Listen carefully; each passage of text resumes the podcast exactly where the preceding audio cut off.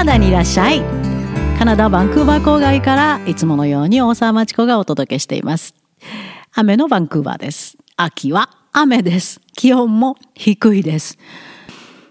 さて今日は妙な日本語ができたみたいですね。親ガチャ。いわゆるあのガチャガチャですよね。今いくらするんでしょう？日本に当分帰ってないけど子供私の子供がちっちゃい時は100円持ってガチャガチャするガチャガチャするって入れてガチャって回すと自分が本当欲しいの中にあるのにとりあえず出てくるんですね何かが。もう運次第ですよね。それと同じように子供がどんな親や境遇のもとに生まれてくるか実力とは無関係に産んで人生を左右されるっていう意味？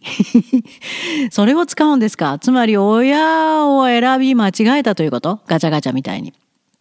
何が当たるかは産んだのみでもガチャを回せるのは人生で原則1回。失敗したらもうそれまで。あんま、親に言わしてもらうと、子供も選べませんよ、実は。どんな、もともと発注してこういう子供がいいって選べるわけじゃないから、お互い様だと思うんですけど、まあ世間で今、親ガチャという言葉が出回り始めたそうです。親ガチャって努力したくない若者の言い訳かという人もいますね。親に人生を左右される若者のリアルな叫びという人もいますね。あるいは、すべてを親のせいにして努力しない若者のたわごとだという意見もあります。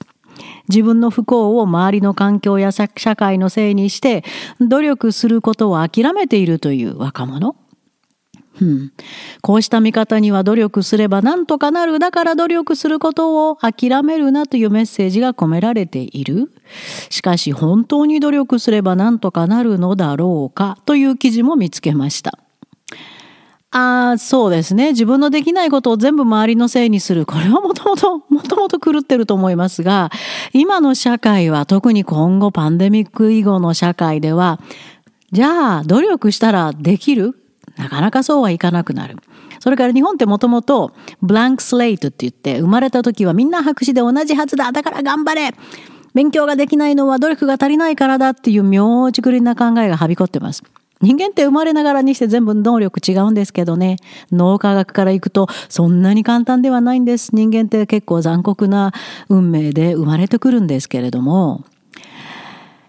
で、さっきみたいに若者を責める親ガチャっていう言い方に対して意見もあれば現実は逆ですという意見もあるそうです。若者の多くはむしろ親のもとで無理なほどの努力を強いられているんだと。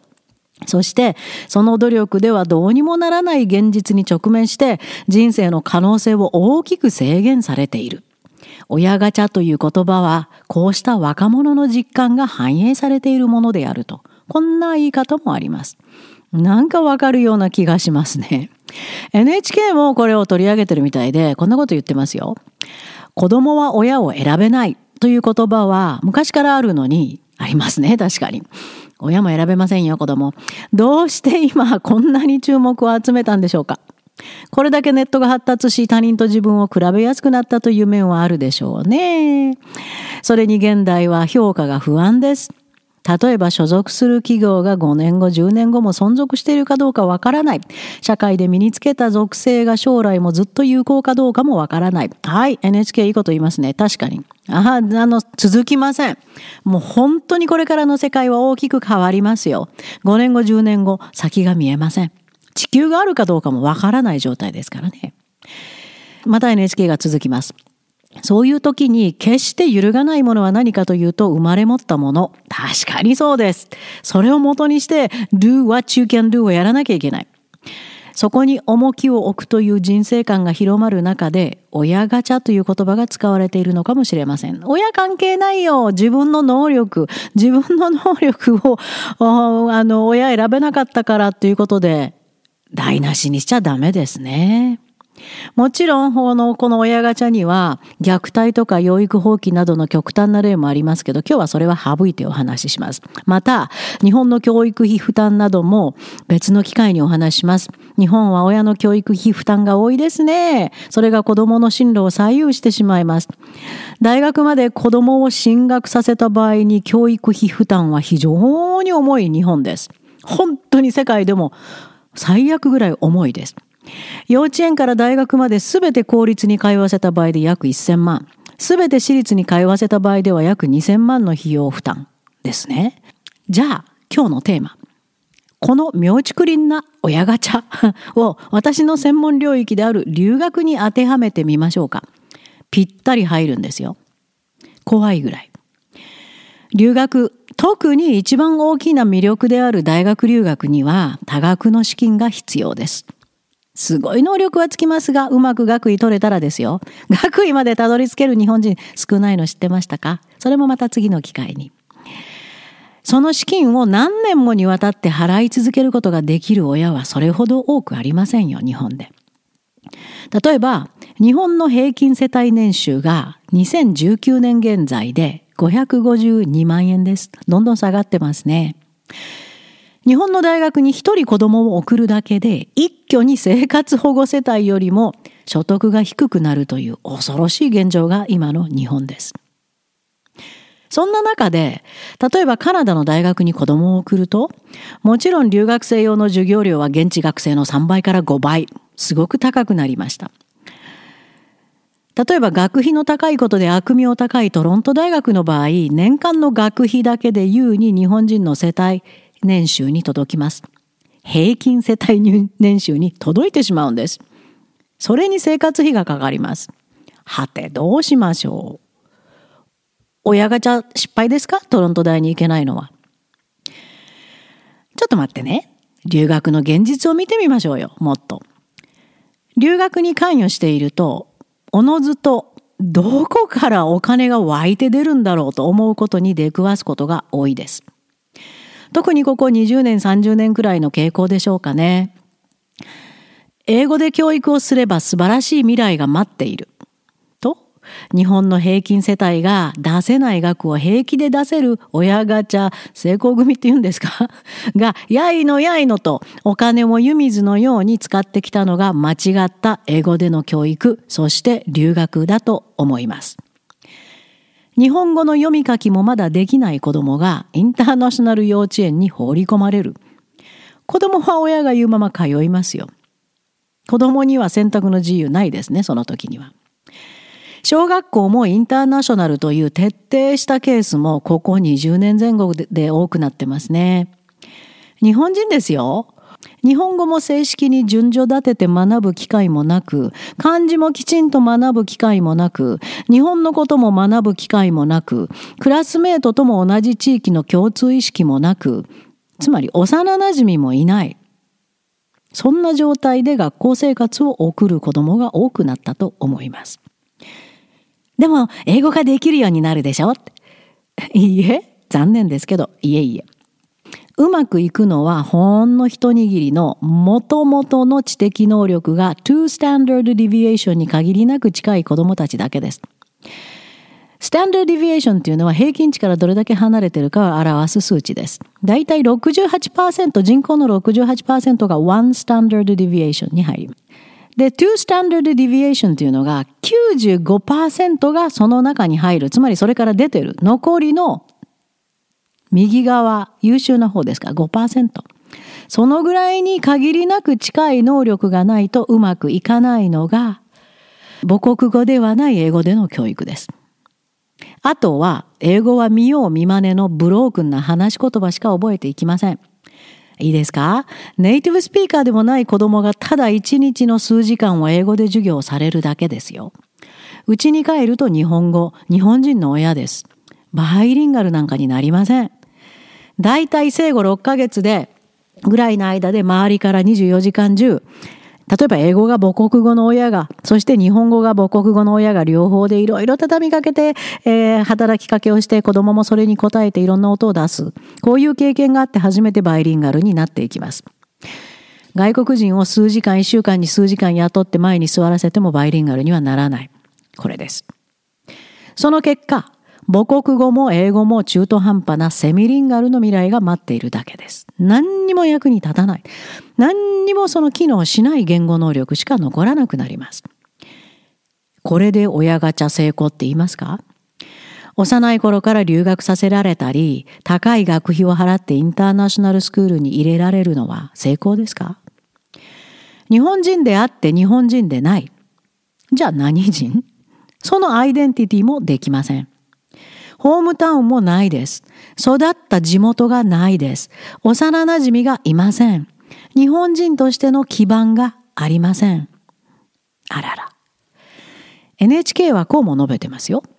これを背景に起こってくるのが教育虐待と言われる問題だ。あなたの将来のためだからという理由で人生の早い段階から受験戦争や留学へと巻き込まれていく典型です。そして極めつけが高校留学。やはり年間の費用が相当かかります。親ガチャ成功してないと無理ですね。公立高校留学で年間300万から400万は普通。平均世帯年収では不可能です。ああ、高校留学したかったのに、と親を恨みますか？いやいや、高校留学できなかったあなたの方がラッキーかもしれないですよ。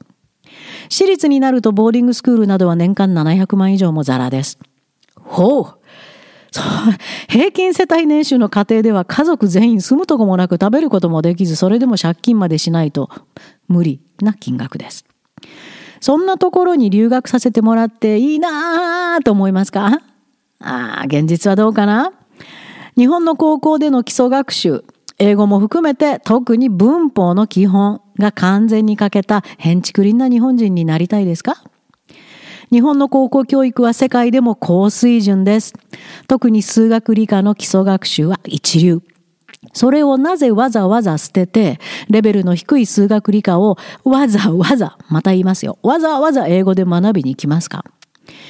英語も宿題を出すのがやっとこさ。英語力は日本の高校に行った生徒の方がはるかに高い。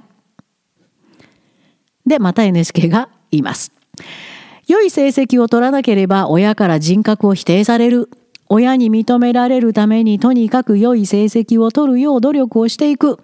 このプロセスの中で親の支配が強まっていくことになる。ああ、典型ですね。留学では友達なんかもちろんできません。同じ文化を共有していませんし、子供時代も共有していません。精神的にしんどい時に連絡を取る日本の友達もいません。帰るホームタウンもただ物理的に存在しているだけ。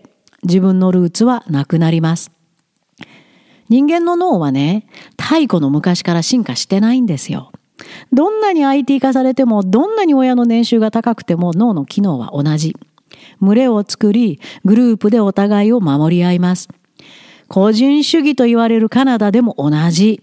地元の人たちのグループはすごく強いです。留学してもそんな地元のグループには入れてもらえません。外国人のよそ者ですから。友達ができない理由の大きい要因です。幼い頃からインターナショナルで育った子供には日本にも自分のグループはありませんよね。行き場のない、ふるさとのない、寂しい人間がさまよっているように見えてしまいます。さて、留学できる子供は親ガチャ成功組だと思いますか？これでも。じゃあ大学は？はい。大学にはカナダからいらっしゃいと叫んでいる理由はここにあります。